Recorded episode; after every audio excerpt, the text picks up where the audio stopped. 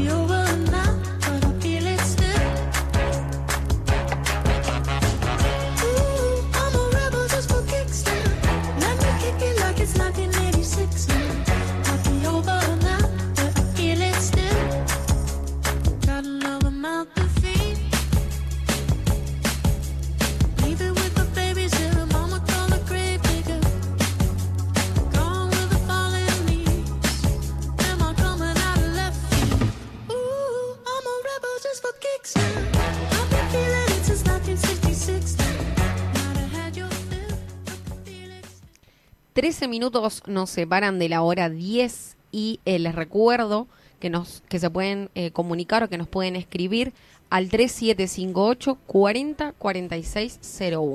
Y como nos tiene acostumbrado todos los programas, Gastón nos va a hacer el repaso de las noticias más relevantes de esta semana. Así es, vamos a hablar un poquito sobre los temas que han marcado por lo menos eh, esta semana del mes de diciembre. Te cuento que fallecieron dos pacientes de COVID en Misiones fue el pasado domingo por la noche y así se sumaron otras dos víctimas mortales.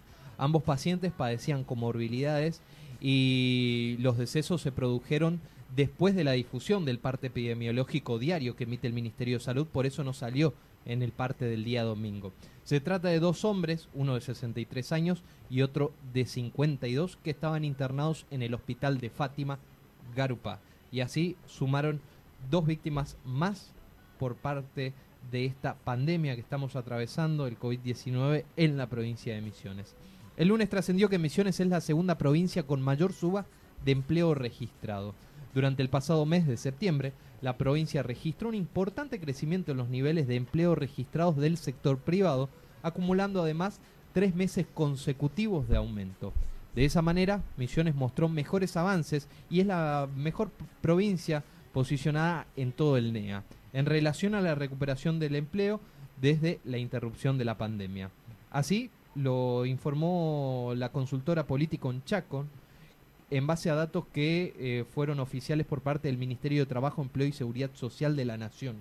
Sobre la situación del empleo privado registrado para septiembre del 2020, se determinó que a nivel nacional la cantidad de asalariados registró y mostró una suba del 0,1%, nada prácticamente, en comparación al mes anterior, lo que equivale a la creación de aproximadamente en todo el país 6.508 nuevos empleos en el sector privado, registrado estamos hablando, ¿no?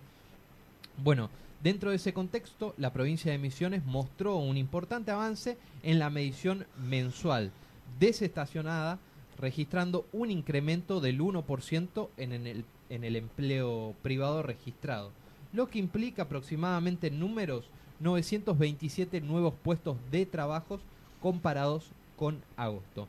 De este modo, se ubica como la provincia con mayor incremento en todo el país, detrás de Tierra del Fuego, que fue del 3,6%, mucho más arriba. Bueno, te cuento también que el día lunes los fiscales del caso Chicone pidieron que Amado Vudú vuelva a la cárcel a cumplir su condena. Se trata de Guillermina García Padín, ella es titular de la Unidad Fiscal y de Ejecución de Penas. También Marcelo Colombo, el fiscal que participó en el, juicio, en el juicio por Chicone. La Corte Suprema confirmó la semana pasada todas las penas. El ex vicepresidente todavía está cumpliendo prisión domiciliaria ya desde el mes de abril. Así que estamos viendo si vuelve o no vuelve a, a prisión el ex presidente, el ex vicepresidente Amado Wood. También comenzó el día lunes las negociaciones y un nuevo capítulo de estas complejas negociaciones entre el gobierno y el Fondo Monetario Internacional. Los funcionarios del Ministerio de Economía iniciaron ese, en, en el principio de la semana reuniones con el staff del organismo multilateral en la capital norteamericana. en búsqueda de tratar de avanzar hacia un nuevo acuerdo para fines del trimestre del próximo año. Pasamos al día martes y te cuento que el gobernador de Misiones afirmó que las fronteras permanecerán cerradas por el incremento de casos en la región. Lo confirmó esa mañana el gobernador de la provincia de Misiones, el doctor Oscar Herrera Watt, al recordar la proliferación de casos de COVID-19 en los países limítrofes, por lo que considera necesario extender el cierre de las fronteras para preservar la salud de los misioneros. En cuanto a la cuestión epidemiológica, recordó que Brasil continúa en alerta con la restricción de actividades en las ciudades que limitan, por ejemplo, con misiones. En ese sentido, consideró, nosotros también hemos tenido un incremento de casos en estos últimos meses que si bien son estables en cuanto a números, permiten manejar la epidemiología con el sistema sanitario que pueda responder bien. Pero, esto ya anticipó el día martes el gobernador, las fronteras con el exterior con Brasil y con Paraguay van a permanecer cerradas. Algunos afirmaban de que el 20 de diciembre se iban a abrir las fronteras. Eso me estuvieron comentando el fin de semana. Eh, yo calculé que no, por lo que veníamos charlando acá en la radio y los que nos decían. Y no dio fecha cuando se podría abrir, ¿no? No, no, no, no, no, no, hay fecha todavía. Me parece que hasta el año que viene, sí, marzo, abril. Seguramente estaremos viendo el próximo año si se abren o no. Bueno, también se conoció que más de mil personas visitaron las cataratas este fin de semana, recordemos fue el fin de semana largo, y miles de turistas, tanto misioneros como nacionales, ya recorrieron diferentes atractivos en la Tierra Colorada. Uno de los puntos más elegidos, saben ustedes, fueron las cataratas del Iguazú, donde se contabilizaron entre el sábado y el martes pasado un total de 1.186 visitantes. De dicha cantidad, 189 fueron turistas nacionales, el día que mayor cantidad de visitas se registró fue el día lunes, donde se contabilizaron 17 visitantes de Iguazú, 276 de otras localidades misioneras y 130 que llegaron de otras provincias, dando un total de 423 turistas que recorrieron los sectores habilitados. Entre los paseos y los miradores del circuito superior también contaron con la posibilidad de utilizar el servicio del tren ecológico entre las estaciones tanto central y cataratas. ¿Sabes por qué fueron a cataratas, no? ¿Por qué? Ah, por el evento que, hubo. No, porque nos escucharon la semana pasada con las ofertas turísticas. o sea, querido. Me, había olvidado. Por favor, o sea. por él. La voz del Chimiray eh, a nivel provincial nacional. El aporte que le haces al turismo en la provincia es impresionante. Ya sabes, más que, concejal, director de turismo. Ay, ay, ay. Bueno, te cuento que falleció el ex director también de la selección argentina de fútbol. Estamos hablando de Alejandro Sabela, el ex entrenador del seleccionado argentino de fútbol, Alejandro Sabela. Murió el martes a los 66 años, luego de luchar varios años con un cáncer y además de sufrir problemas cardíacos. Esto lo informó el hospital en el cual se encontraba internado desde fines de noviembre. Sabela llevó, eh, para recordar algunos de los, de, los pasos por, por, la selección argentina del ex director Alejandro Sabela, por ejemplo, llevó en el 2014 al conjunto albiceleste a una nueva final del Mundial, después de 24 años. También alcanzó varios títulos con el club Estudiantes de La Plata, título campeón de América, por ejemplo, en el año 2009. Y bueno, así el pasado martes se despedía de, esta tierra el ex director de fútbol Alejandro Sabela. ¿Era grande? 66 años. Ah, no, joven. Joven, estamos y, este año, vos fijate lo que fue, ¿no? Las personalidades que murieron, la pandemia, eh, desde Cacho Castaña, no nos olvidemos, Cacho Castaña, Maradona. Diego Armando Maradona, ex eh, Alejandro Sabela, Nito, Nito eh, bueno, ahora te lo voy a comentar bien, porque lo tengo lo tengo agendado que, quién falleció. No nos adelantemos. En el día de ayer. No nos adelantemos y vamos al día miércoles, porque te cuento que productores se autoconvocaron para protestar contra playas de acopio irregular en Victoria. Se realizaron una manifestación allí a una playa de acopio irregular ubicada a unos mil metros del paraje Victoria. No cortaron la ruta 12, pero exigieron la presencia de funcionarios de rentas, INIM, Ministerio de Trabajo, Policía de Tránsito y demás fuerzas de orden para controlar el movimiento de la hoja verde en ese punto y evitar el escurrimiento de hierba robada, expresaron los productores que se concentraron a mitad de semana. También te cuento que hubo un corte total en la ruta 12, pero en Puerto Libertad. En la mañana del día miércoles también arrancó un corte total sobre la ruta 12 a la altura del kilómetro 1601 en Puerto Libertad. Se trata de integrantes del movimiento de trabajadores excluidos que reclaman asistencia del Estado provincial. En Iguazú, varias organizaciones también cortaron la Ruta 12 para exigir la apertura de las fronteras. La movilización para exigir la apertura de las fronteras Iguazú, Foz de Iguazú, por el puente internacional Tancredo Neves, estaba prevista ya la semana pasada, pero se concretó el pasado miércoles por la mañana.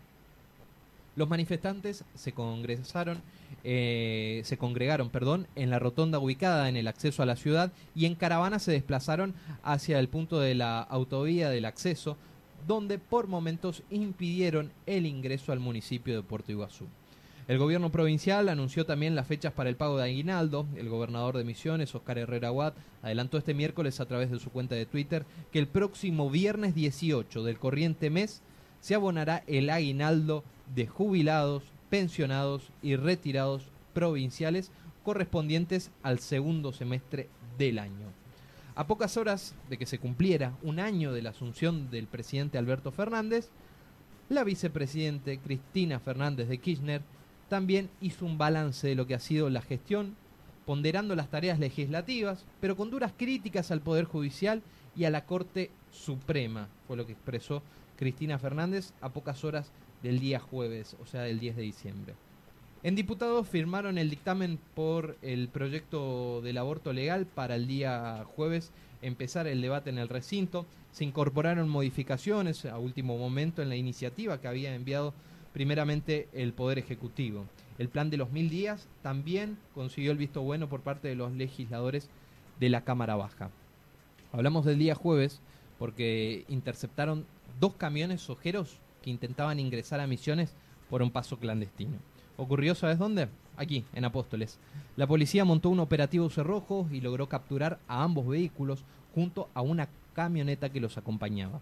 Alrededor de 58 mil kilos de soja, o sea, 58 mil toneladas estamos hablando, que se intentaban ingresar acá a la provincia de Misiones de manera ilegal en dos camiones que fueron secuestrados en esas últimas horas del día jueves aquí en la localidad de Apóstoles eh, y fue un arduo trabajo por parte de la policía provincial.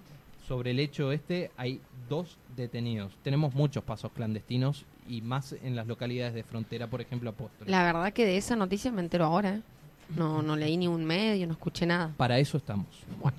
Carlos Rovira continúa siendo el presidente de la Cámara de Representantes. Este jueves se llevó a cabo una nueva sesión online en la legislatura de Misiones, luego de una convocatoria que se realizaba por decreto del presidente Carlos Rovira para renovar las autoridades del cuerpo como las comisiones legislativas permanentes. Así, al momento de elegirse el presidente de la Cámara, Carlos Rovira obtuvo 39 votos fue unánime entre todos los diputados y legisladores que estaban presentes en ese momento y asumió su decimocuarto periodo al frente del legislativo. Imbatible. 14 años que es presidente de la Cámara de Diputados de la provincia de Misiones. Además, será acompañado nuevamente por Hugo Pasalacua en la vicepresidencia y la radical Anita Minder como eh, segunda vicepresidente respectivamente. El día jueves 10 de diciembre se cumplió, como bien te decía, un año desde que asumiera Alberto Fernández y Cristina Fernández como presidente y vicepresidente de la República Argentina. A un año de la asunción del gobierno de Frente de Todos, se analizaron las 20 promesas que el presidente de la Nación, Alberto Fernández, hizo durante la campaña electoral. El resultado del chequeo de esas promesas en 2020 es el siguiente. Tres fueron cumplidas, ocho incumplidas y el resto está en proceso. Entre las promesas, te puedo recordar algunas, prender la economía, lo único que se hizo durante este año es apagar la economía, recomponer las jubilaciones, los jubilados están peor. Alguna de las promesas, el aborto, que dijo que iba a enviar al Congreso, cumplió. cumplió. Está, se está debatiendo. Llenar la heladera a los argentinos. ¿A vos te la llenó? No. A mí sí. ¿Sí? El freezer de agua. Ah. Bueno, de eh, hielo. exactamente, de hielo. También hablamos del día jueves porque en una histórica sesión en diputados se dio inicio al debate por la legalización del aborto. La Cámara de Diputados volvió a debatir por segunda vez desde el año 2018 que no se daba ya esta discusión el IBE, interrupción voluntaria del embarazo, que busca legalizar el aborto hasta la semana 14, inclusive.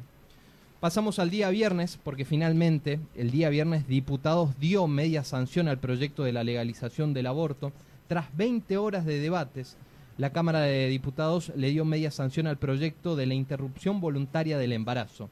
La iniciativa se aprobó con 131 votos a favor, 117 en contra, 6 abstenciones y ahora deberá tratarse en el Senado donde ya ingresó y se prevé unas semanas candentes por delante en cuanto a esta discusión, donde también se esperan que los números, como bien te decía, sean más ajustados y una definición que va a ser voto a voto. Como bien te dije, puede llegar a desempatar y a determinar si se convierte o no en ley la vicepresidenta de la Nación, Cristina Fernández de Kirchner. Qué responsabilidad, ¿no? Qué responsabilidad. Todo el peso de lo que discuten diputados y senadores que caiga en una persona. Sin duda. Bueno, ahora primero, primero va a caer en el Senado. en Sí, esta semana ya debaten. Vamos, sí, sí, sí, sí, ya, ya ingresó el proyecto, o sea, va- van, a, van a ser tratado, analizado y luego llevado al Al recinto. recinto. Eh, justamente en consonancia de esta noticia, el día viernes el Consejo de Pastores de Misiones expresó su profundo desagrado y decepción por la media sanción de la legalización del aborto. No nos olvidemos que Misiones fue declarada o es declarada provida. ¿En conceptos de qué? ¿A vos te llegó alguna encuesta? No, Che, no. ¿Vos estás a favor, estás en contra? No. A mí no ¿Vos me nunca. telefónicamente? No, no sé. No, no, no. Pero ¿cómo te declaran una provincia provida? ¿En concepto de qué? Claro, una consulta popular, algo. un concepto de que, de que se levantó un día eh, el ingeniero eh, y dijo somos pro vida No. o porque yo, yo no escuché No se ninguna votó en la Cámara de popular. Representantes, yo no sí. te voy a negar de que tenemos una diversidad cultural en materia religiosa en la provincia de Misiones sin duda tiene que ver también con las fronteras donde estamos ubicados mucho territorio brasilero de un lado mucho territorio Paraguayo. paraguayo del otro no nos olvidemos de, de las ruinas jesuíticas que tuvimos aquí en la provincia. O sea, nuestros antecedentes religiosos sí son de vieja data. No te discuto eso. Pero no imponerte. Pero, decir que la una provincia es provida, por lo menos llamar a una consulta popular y decir, che, vecino de Apóstoles, ¿qué, qué opina? Sí, sí, se entiende. ¿Entiende? Yo creo que siglo XXI hay que respetar las ideologías y las creencias de cada uno. Sin duda. Bueno, en- te te contaba entonces el Consejo de Pastores de Misiones, CPM, expresó su profundo desagrado y decepción por los votos favorables del proyecto de ley de regulación del acceso a la interrupción voluntaria del embarazo y la atención post-aborto. Eh, por un parte de, de algunos diputados, también de Misiones, quienes con su voto u omisión han contribuido a dicho a que dicho proyecto tenga media sanción porque también hay acá jugaron un rol importante los representantes de la provincia de Misiones que podemos decir sí en su mayoría se han de- han votado en contra de este proyecto y eh, Cacho Bárbaro que primero dijo que iba a votar en contra después Sí. se abstuvo o sea eh, ¿qué, qué rol juega eh, el comodín bárbaro También vi una, no, Morales parece que el apellido, que, que, era que dijo que iba a votar en, en contra y votó a favor, porque le, le dieron con un caño toda la semana. Bueno. Ingresó al Congreso entonces el proyecto para suspender las PASO 2021. Atención con esto, un grupo de diputados del Frente de Todos presentó un proyecto de ley para suspender las PASO que se realizan las primarias abiertas, simultáneas y obligatorias previstas para agosto del 2021, teniendo en cuenta el actual contexto de la pandemia. Esta fue la justificación. O sea, no sé, Vos sí que no se va a aprobar. Ey, ey, pero ¿por, por qué justificás con esto si tenés miles de argumentos? Las pasos son caras y las pagamos todos los argentinos. Ahí tenés el principal argumento. Entonces, ¿qué me metés la pandemia de por medio? Eliminar las pasos ya definitivamente. Sí, no, Yo no genera ningún a- beneficio. A, los políticos no les gusta. No les gusta porque es la encuestita de ellos de cara a las elecciones. Pero ¿y por qué no hacen encuestas telefónicas como lo vienen y haciendo, también eh? la definición de los candidatos, ¿entendés? Claro, Porque sí. acá se discuten, se, se sacan los, los pelos y ojos para ocupar los cargos. Entonces las pasos te delimita quién va a ir primero, quién va a ir segundo. Bueno, pero que, que lo hagan internamente. Yo creo que un año trabajé Votación tres, tres veces en el año que fue las PASO, otras elecciones, que diputados y senadores, y la última de... Bueno, en fin, ingresó al Congreso este proyecto para suspender las pasos. ya está previsto que, que se analice y se discute y veremos si en agosto del 2021 tendremos o no tendremos paso. El proyecto propone suspender las elecciones que tienen como función elegir a los candidatos a diputados y senadores 2021. En muchos municipios se van a elegir concejales y también en algunos municipios intendentes. En la provincia de Corrientes también se van a elegir las autoridades ejecutivas, si no me equivoco. Bueno, al suspender las pasos, las agrupaciones políticas deberán resolver, como bien lo discutíamos recién con Carla, sus listas de postulantes mediante negociaciones internas. Por su parte, Alberto Fernández habló sobre la suspensión de las pasos. Me someteré a lo que diga el Congreso. El presidente se desligó del pedido de suspender las pasos, o sea, las elecciones primarias, y señaló que fue un planteo hecho por los gobernadores, entre los cuales había algunos de Cambiemos. Así que no tomó mucha postura Alberto Fernández, veremos qué van a decir los legisladores en cuanto a este proyecto. El gobierno también confirmó que habrá aumentos en las tarifas de transporte en el inicio del 2021. El ministro Mario Meoni dijo que termina de analizar junto al Ministerio de Economía nuevos cuadros tarifarios. El presidente anunció acuerdos con empresas chinas para reactivar el sistema ferroviario, por ejemplo. Pero ya anticiparon esto, Carla. Eh, en el 2021, mientras estamos brindando, prepárate que para los primeros meses, choca nomás, prepárate que para los primeros meses vamos a tener algunos aumentos. Le estaba recibiendo a nuestra invitada y Bueno, no te choques el y me retás. Bueno. Murió Carlín Calvo a los 67 años. El querido y popular actor Carlos Andrés Calvo murió este viernes a los 67 años. Falleció eh, en la madrugada, cerca de las 2 de la madrugada, por causa de un paro, un paro cardiorrespiratorio. Había ingresado a la clínica de cuidados paliativos Baires el 26 de octubre con un diagnóstico de secuelas severas por un accidente cerebrovascular que ya había tenido eh, en el año 1999 y la segunda 11 años después. A partir de ese entonces su salud siempre estuvo delicada. Bueno, estas han sido algunas de las principales noticias de la semana, Carla, hasta el día de ayer. Vamos a hacer el repaso del COVID-19 en la provincia de Misiones. El último día que tomamos contacto fue el sábado 5 de diciembre. Se confirmaron ese mismo sábado 11 casos, 6 de Posadas, 2 de Oberá, 1 del Dorado, 1 de Puerto Iguazú, 1 de Campo Grande. Pasamos al domingo 6 de diciembre, 11 casos se habían confirmado, 8 de Posadas, 2 del Dorado, 1 de Oberá. Lunes 7 de diciembre, feriado puente, 12 casos confirmados, 8 de Posadas, 1 de Andresito, 1 del Dorado, 1 de Puerto Libertad, 1 de Apóstoles. El día martes 8 de diciembre, Día de la Virgen, feriado, 11 casos confirmados nuevamente, 7 son de Posadas, 2 de Puerto Iguazú, 1 de Leandro en Alem y 1 de Puerto Libertad. Día miércoles, empezamos con el primer récord, 15 casos confirmados. 6 en Posadas, 3 en Puerto Iguazú, 2 en El Dorado, 1, 2 en Leandro en Alem, 1 en Andresito, 1 en San Javier. Y llegamos al día jueves 10 de diciembre, que fue el récord de la semana. 19 casos fueron O sea, confirmados. el doble de lo que viene el día sábado pasado. 10 en El Dorado, 5 en Posadas, y encima en El Dorado se quedaron cortos con los 10 que confirmaron porque hay más. ¿Hay más? 2 en Leandro en Alem, 1 en Puerto Iguazú, 1 en Monte Carlos. Viernes 11 de diciembre, ayer, 10 casos, eh, 18 casos se confirmaron. 10 casos pertenecen a Posadas, 3 al Dorado, 1 a Santo Pipó, 1 a Oberá, 1 a Puerto Piraí, 1 a Santiago de Liniers y 1 a Puerto Esperanza. En la semana, amigos, fueron confirmados 97 casos. En total, de lo que va de la pandemia en la provincia de Misiones, llevamos un acumulado de 688 casos.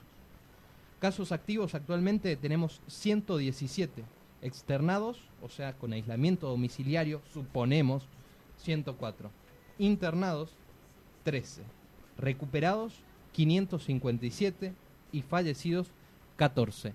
Este ha sido el reporte de la semana en materia informativa de lo que se hablará los próximos días. Pasa por aquí, la voz del Chimiray. Toda esta información también la podés encontrar. Toda esta información también la podés encontrar en nuestra página de Facebook, La Voz del Chimiray.